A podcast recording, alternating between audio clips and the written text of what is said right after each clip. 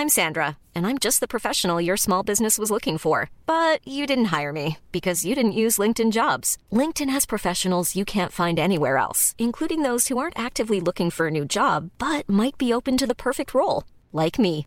In a given month, over 70% of LinkedIn users don't visit other leading job sites. So if you're not looking on LinkedIn, you'll miss out on great candidates like Sandra. Start hiring professionals like a professional. Post your free job on linkedin.com/people today. Bonjour à tous, ici Anna, micro de contre-soirée. On se retrouve pour un nouvel épisode très spécial, puisque cette semaine, on est délocalisé en altitude pour la 27e édition du festival de films de comédie de l'Alpe d'Huez. Tous les soirs, moi j'organise ma contre-soirée ici, entre tempête de neige et remontée mécanique en panne, pour vous emmener en immersion et vous partager des anecdotes, des story time, des discussions, des rires avec plein d'invités. On se fait un épisode par jour pendant une semaine, c'est un très grand luxe, et du coup je vous laisse avec celui d'aujourd'hui. En piste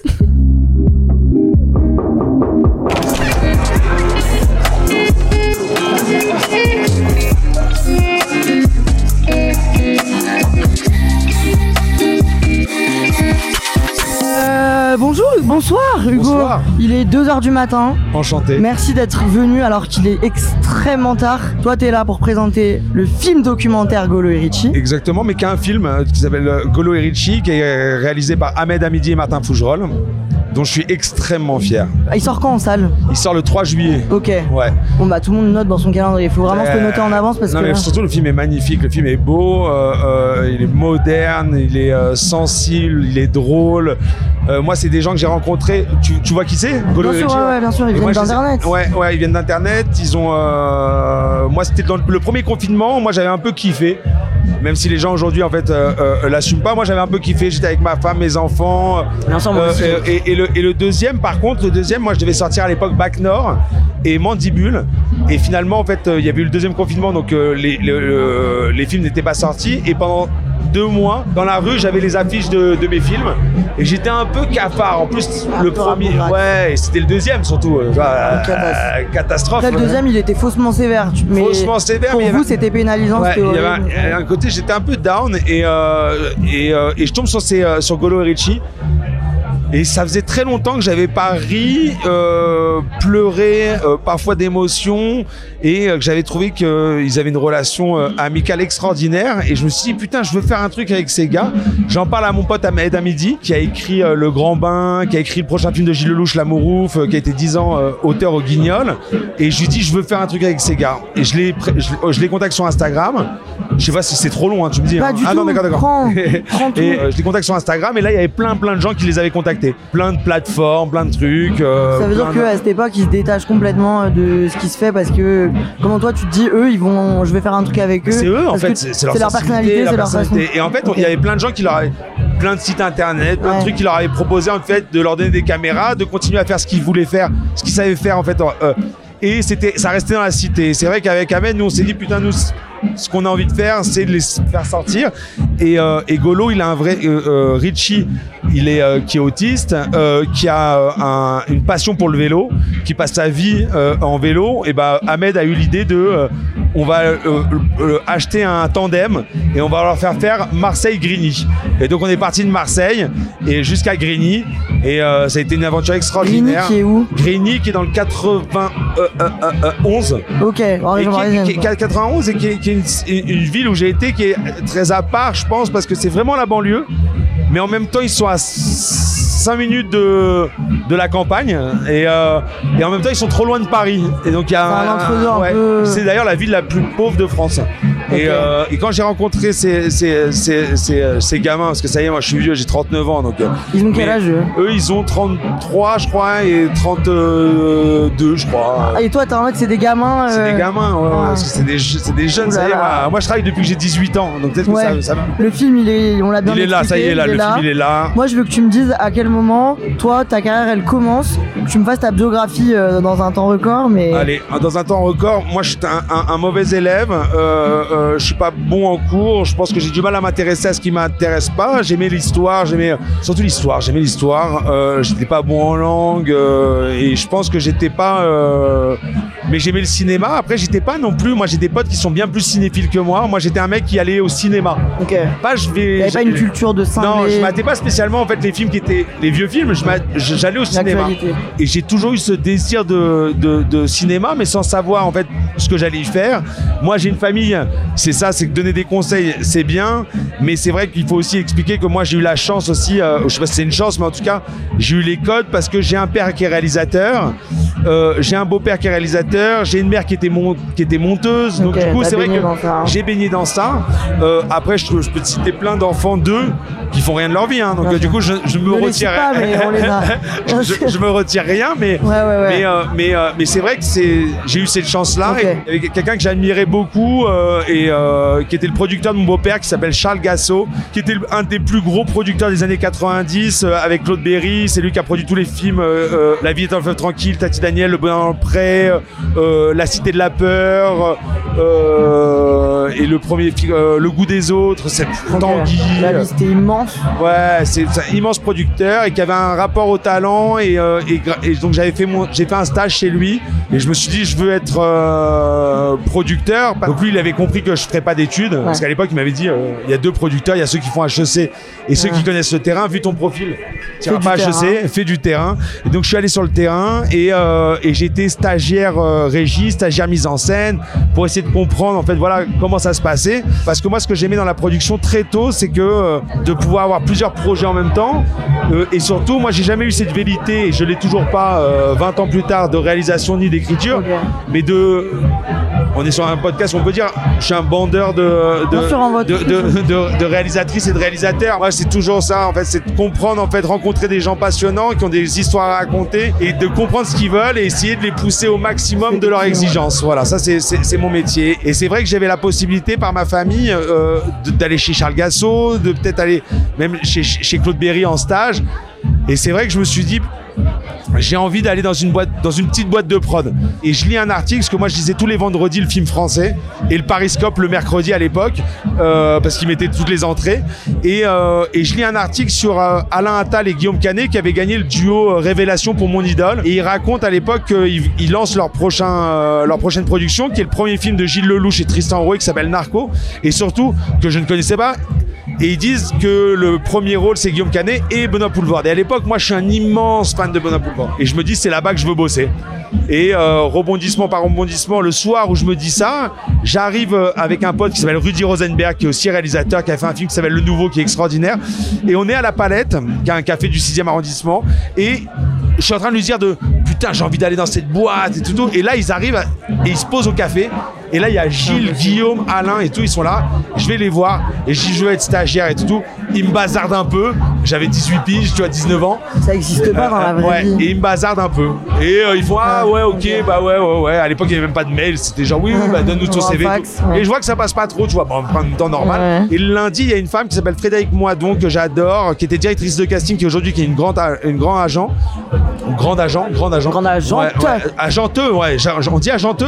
J'ai Agenteux? aucune idée, je suis pas Allez on le dit, milieu, moi, donc, agenteux, euh, voilà, agenteux. disons-le. Ouais, agenteux.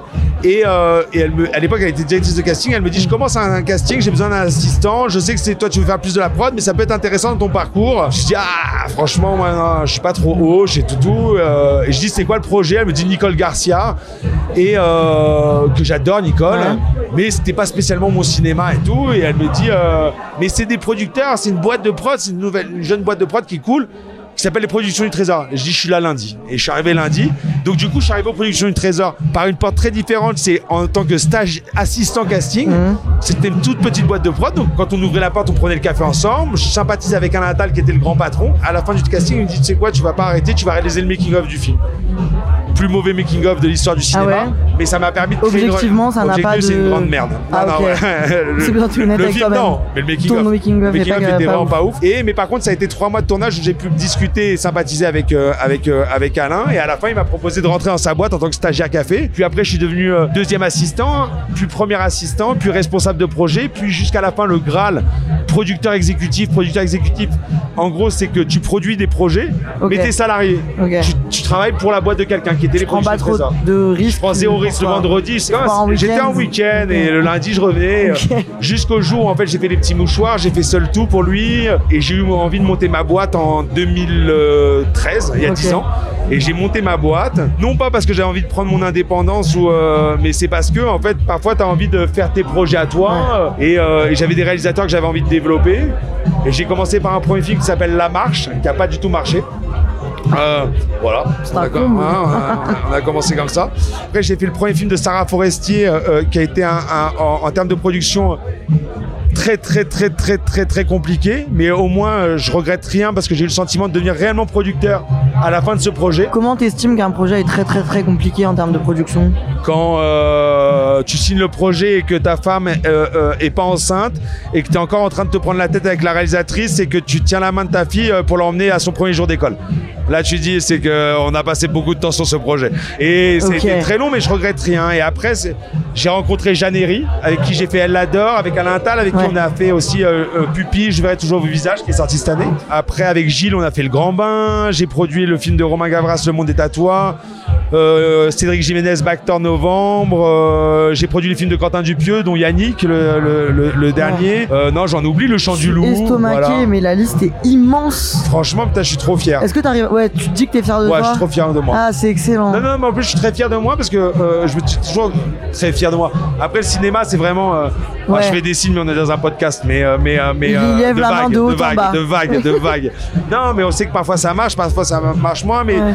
et qu'il y a un truc qui est très difficile, enfin très difficile, qui est le plus compliqué dans le cinéma, c'est que le moment où toi tu vas venir me parler, me pitcher une histoire, tu as envie de développer ça. On est en 2024. Et euh, entre l'écriture, le financement, la prépa, le tournage et la promo, la bonne idée, elle va sortir sûrement en 2026-2027. Et est-ce que ton Est-ce idée que c'est toujours une 2024, bonne c'est idée, toujours une bonne idée? Donc, euh, Toi, tu dois être visionnaire et te projeter bah comme ouais, ça. ou en tout cas de, de croire en tes talents. Moi, de toute façon, c'est- moi, c'est ce qui me fait. euh, c'est ce que j'aime dans ce métier, ce qui me fait vibrer, c'est le talent des autres. Et je pense que j'ai le talent de reconnaître le talent des autres et de les accompagner, que ce soit des acteurs, que ce soit des réalisateurs, des réalisatrices. Non, j'ai beaucoup de chance. Euh, Ah. Après, la chance, ça se crée. Bien sûr. Et, euh, euh, et surtout, ça se. C'est pas parce que t'as la chance. Et ça, non, il faut savoir la saisir, la chance. Et je pense que j'ai eu cette chance de rencontrer les bonnes personnes. Et, euh, et aujourd'hui, ma plus grande fierté, c'est vrai que j'ai fait beaucoup de succès, mais c'est la liberté de d'aller chez des financiers qui souvent euh, peuvent être un peu formatés et tu leur dis non non mais faites-nous confiance on va faire un film de deux heures où il y a 50 minutes c'est des dépressifs euh, euh, euh, qui ont 50 ans et on va faire un succès on fait 4 millions 5 et le film je verrai toujours au visage. Je sais pas si tu l'as vu Je qui est un film magnifique. Il est exceptionnel. parce que tout le monde nous dit aujourd'hui euh, ah ouais mais c'était sûr que ça allait cartonner. Je le, crois pas que le sûr premier c'est un sujet sensible. le Et- premier dialogue, c'est quand même, j'avais la première fois que je me suis fait sodomiser, j'avais 13 ans et c'était mon grand frère.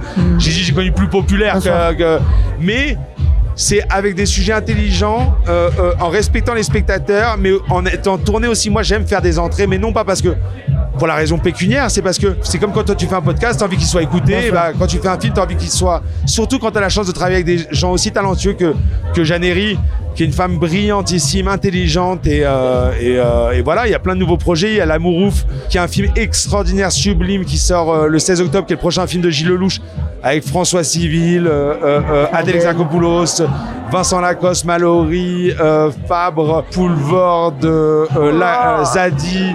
Euh, Quenard, euh, Chabat, le le Clou, Elodie Bouchet, The Film est exceptionnel. On a, Ok. on a fait aussi l'adaptation de Leurs enfants après eux de Nicolas Mathieu qui a un, un, un concours de 2018 avec les frères Boukarma, avec Paul Kircher dans le premier rôle qui est une bombe atomique.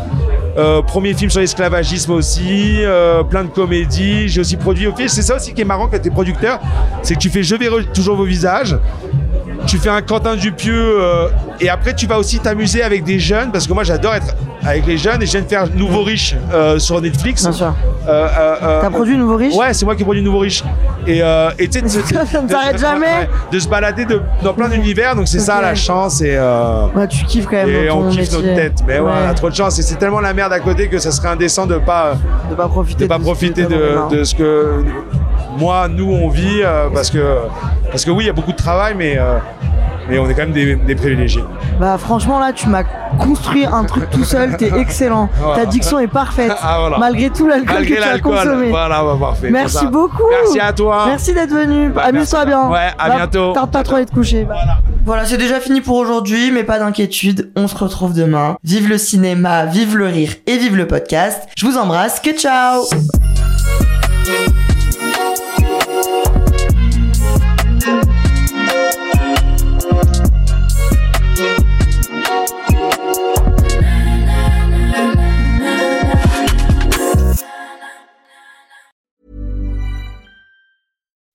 When you make decisions for your company, you look for the no brainers. If you have a lot of mailing to do, stamps.com is the ultimate no brainer. Use the stamps.com mobile app to mail everything you need to keep your business running with up to 89% off USPS and UPS. Make the same no brainer decision as over 1 million other businesses with stamps.com. Use code PROGRAM for a special offer. That's stamps.com code PROGRAM.